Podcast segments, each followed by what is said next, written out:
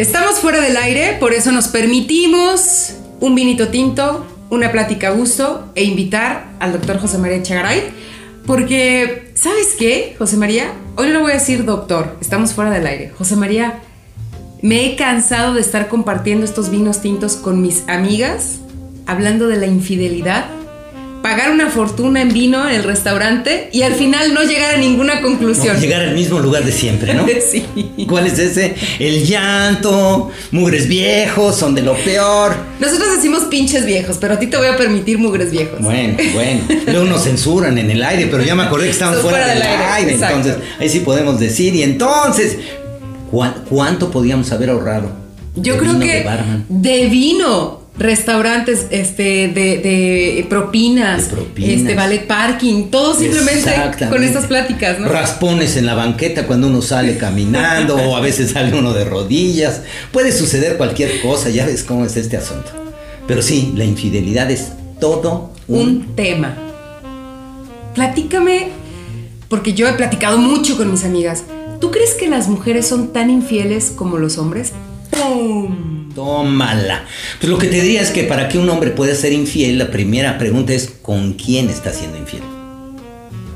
Y esta parte es a veces difícil de identificar, porque déjame decir... Espera, espera, espera. ¿Ya escucharon eso? Para que un hombre sea infiel, tiene que ser infiel, me imagino la gran mayoría, con otra mujer. Claro, claro. Entonces, la otra mujer generalmente tiene una pareja, tiene un esposo, está en un compromiso también o no, pero se le va a armar un problema al otro. Entonces, continúa, José María, porque luego ahí empezamos las estadísticas. Pero no solo, imagina que lo que estás viendo es un amigo. Tienes un amigo y un amigo tiene novia. Vamos a empezar con el noviazgo para que no sea tan doloroso. Y tiene novia. Pero fíjate que tienes una amiga que va con ese amigo y se besa y se... Y esta amiga sabe que él tiene novia. ¿Y por qué ella no tiene novio? ¿Está fuera de culpa? ¿Tú crees eso? ¿No será que ella desde ese momento está caminando la infidelidad de una manera tranquila como si... ¿A dónde va? Porque si tú dices, no, es que ella no es el infiel, el infiel es él, te diría, pues desde luego que no, vamos a sentarnos a discutir con otro vinito, claro, esta parte de quién está siendo infiel y te diría, pues los dos están siendo infieles, aun cuando ella no tenga una relación. Porque cuando dices, no, es que la otra de seguramente tiene novio, tiene... No, sabe que él está casado y ¿No es ese un camino de infidelidad? O, ah, qué fácil, como ella no tiene una relación, ella no es infiel, el infiel es él. ¿O cómo lo ves? Oye, ya escucharon qué interesante. Fíjate que yo creo, José María, que las mujeres eh, de alguna manera hemos eh, caminado por esa brecha que tú mencionas de escudarnos en yo ahorita no tengo novio o esposo, y ando con un casado o con alguien que tiene novia, ¿no? Por lo tanto, yo me eximo, yo me salgo de cualquier culpa y aquí el cabrón es él, ¿no? ¿Yo qué soy? ¿No? A lo que dice la chica. Ah, entonces, ¿y yo qué soy? Porque ella está también caminando y está pedaleando un triciclo que no debería. A ver, José María, explícanos bien esa parte. Cuando vemos un fenómeno, con frecuencia lo que hacemos es separamos partes. Y entonces decimos, el cabrón es él. Y ella no está siendo cabrona. ¿Qué está haciendo? Ah, es que como ella no tiene ningún compromiso, ¿se vale? ¿Se puede? ¿Por qué nos damos cuenta que la infidelidad tiene diferentes facetas? Por eso se llaman triángulos. Y los triángulos lo que van haciendo es, primero tenemos un lugar de un triángulo donde está la esposa o la novia. En el otro lugar del triángulo está él, que probablemente representa el cabrón, y en el otro lado del triángulo está ella, que en, qué postura la pondrías? Yo la pondría también en la postura de cabrona, ¿no? Porque le está entrando a la infidelidad de igual manera. Así que, respondiendo a mi pregunta, José María. 50-50. Todos estamos involucrados. Porque además, y déjame decirles, queridos amigos, siempre que alguien está siendo infiel, da señales, avisa que está caminando ese camino. Así que también la novia y la esposa es cómplice. ¿Cómo ve?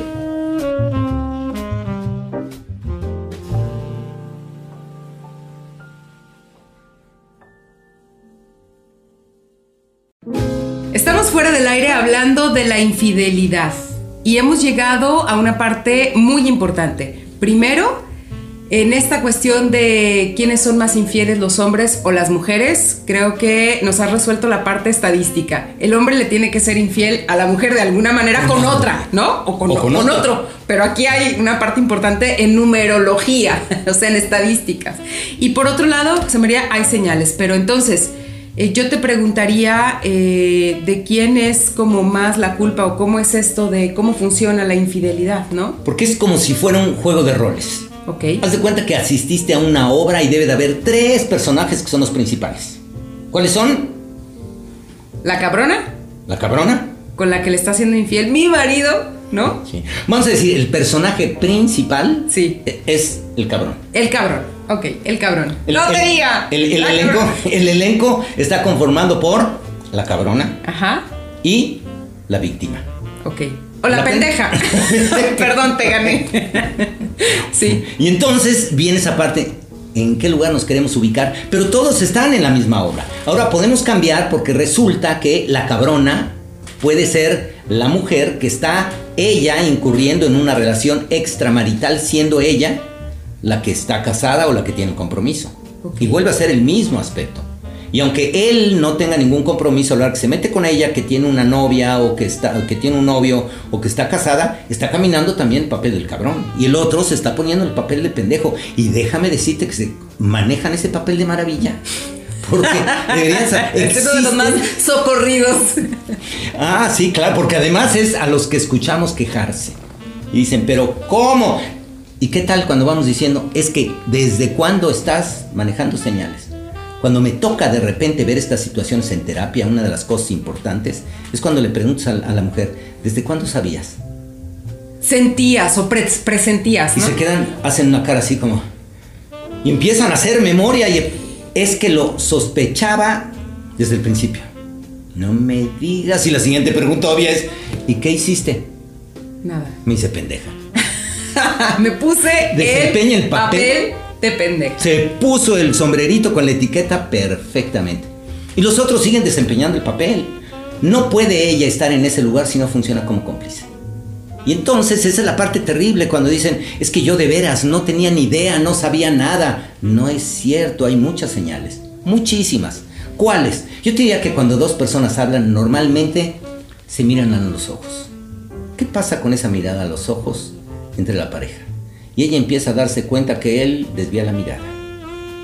¿Qué pasa en el momento en el que se dan un beso, entran a una intimidad un poco más emocional o física? ¿Qué pasa? Hay, hay señales. Y desde luego tienes muchas otras. A ver, dime una señal de la parte de intimidad, sexo, eh, no sé, erótico, eh, pe- penetración, o sea, como le quieras poner ya en la parte ruda de darte cuenta de que la otra persona está con alguien más. ¿Qué podría ser? José Hay diferentes patrones de manejo. Y te diría que en esa parte ruda, desde luego, él probablemente quiere manejar una relación sexual mucho más, mucho más mecánica. Y entonces quita la parte de la intimidad emocional. Y él lo que dice, ¿no? Ya estoy listo y va para adentro y punto. Y entonces, chaca, cha- ya acabé, ya y nos vemos. ¿Y dónde queda toda la parte emocional? ¿Dónde queda el romance? ¿Dónde queda la parte donde hay un intercambio de emociones? ¿Dónde queda la parte después? Porque déjame decirte que esto pasa con frecuencia. Que sucede que cuando él terminó, se da la vuelta y se duerme. Y cuando están en el noviazgo esto no lo manejan. No se duerme, se queda platicando, está encantado de la vida, es cuando más quiere hablar con ella. Ahora se duerme. Y no estoy diciendo en todos los casos, pero... Es una señal. Una de las que tú dices, me pides pruebas, ahí les vamos. Esto es fuera del aire, continuamos hablando de la infidelidad. No, pues salud. sí se durmió la última vez, o no déjame pensar. o, o nomás dormitaba.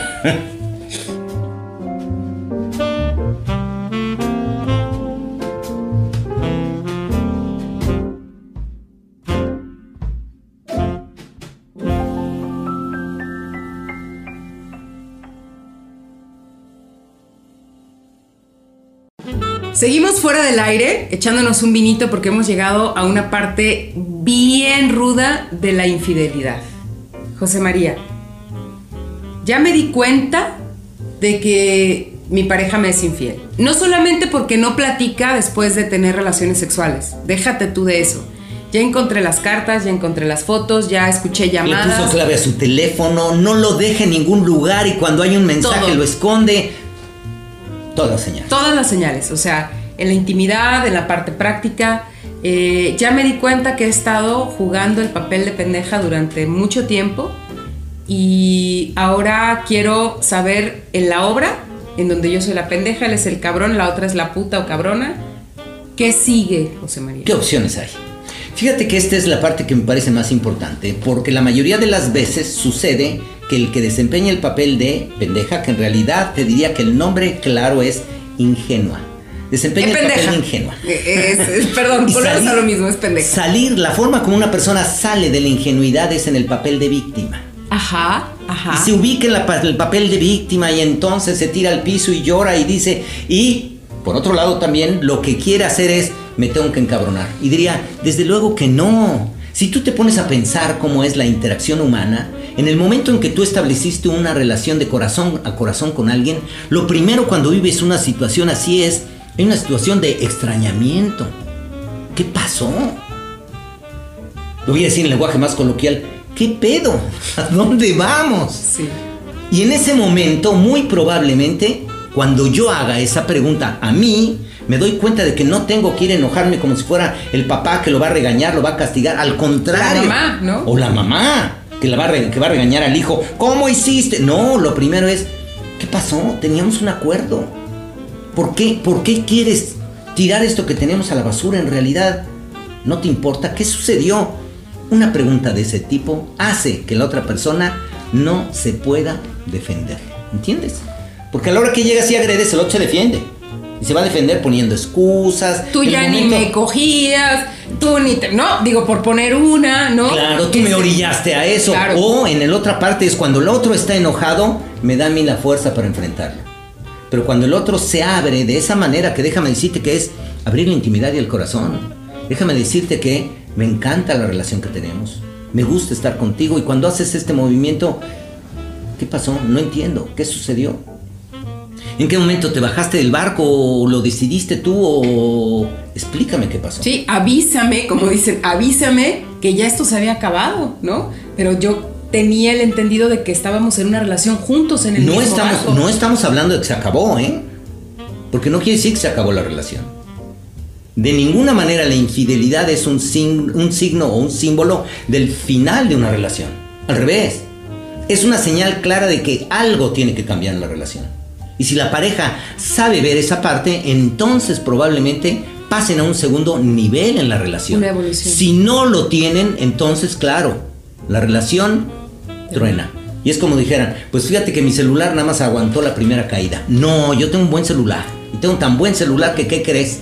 No importa la primera caída, es más, recuperamos partes extraordinarias. Eso sería maravilloso porque ese sería el camino en el que el ser humano aprende de las experiencias y siguen caminando si aprenden los dos. Y yo me iría en una segunda parte de esta charla, José María, a entonces, si yo no me pongo ahora de pendeja a víctima, ¿no?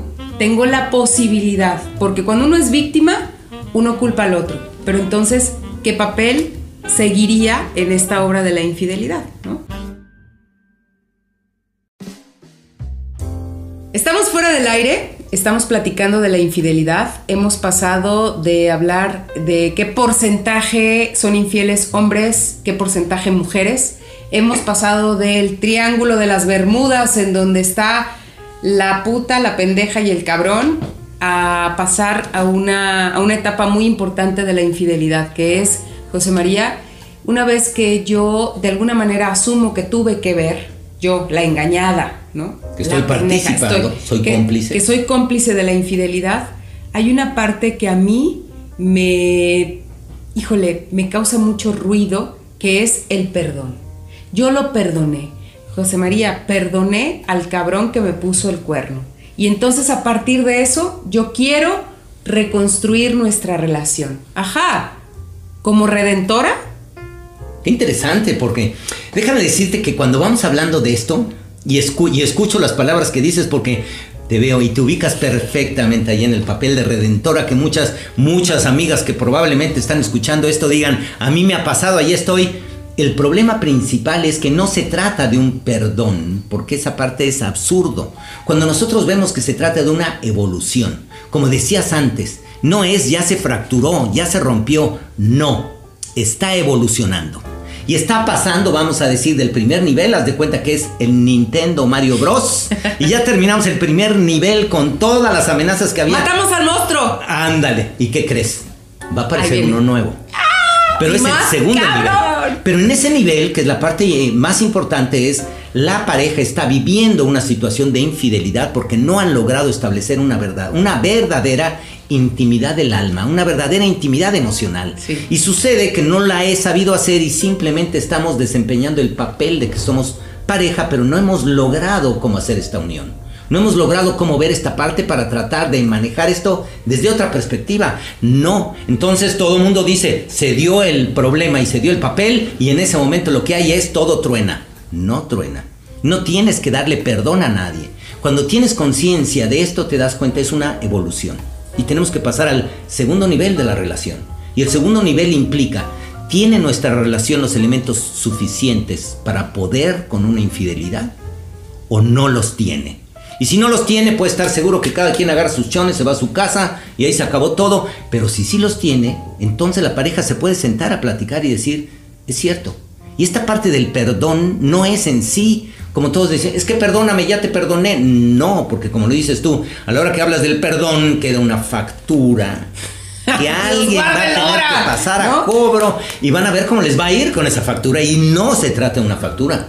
Se trata, yo me doy cuenta del papel que estoy desempeñando.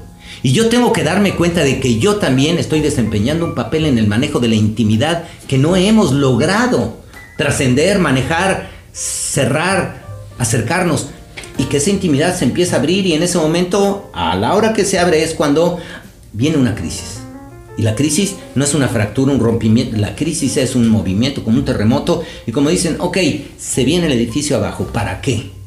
Para volver a construirlo, con cimientos más firmes, con lo que ya aprendimos, con lo que sabemos, si verdaderamente vale la pena. Si no vale la pena, ¿para qué voy a invertirle todavía más en el momento que se cayó ese edificio? Esa parte es importante y es interesante. Y no es perdón. Porque es cierto lo que dices. Me ubico como si yo fuera la Virgen María que estoy perdonando. Y entonces toda la vida me vas a deber un eterno arrepentimiento. Y cada vez que yo tengo un problema contigo, porque hay que darnos cuenta que esto pasa. Sí. Cuando yo tengo cualquier problema contigo, voy a usar la- el petate del muerto para que tú te ubiques. Ah, estás muy ¿no? alzadito. ¿Te acuerdas cuando te perdoné, cabrón, verdad? Que andabas ahí, que te encontré ahí, en la mera pinche cama con aquella, ¿no? ¿Te acuerdas? Y en Ah, ese, bueno, y en ese bájele, momento. bájele. En ese momento, claro que le baja. Y esa infidelidad está nada. formando parte de una relación mal manejada. No han construido. Ahí siguen todavía. ¿Qué van a hacer? No tengo idea. ¿Se te ocurre algo? no sé. Vamos más. Fuera del aire.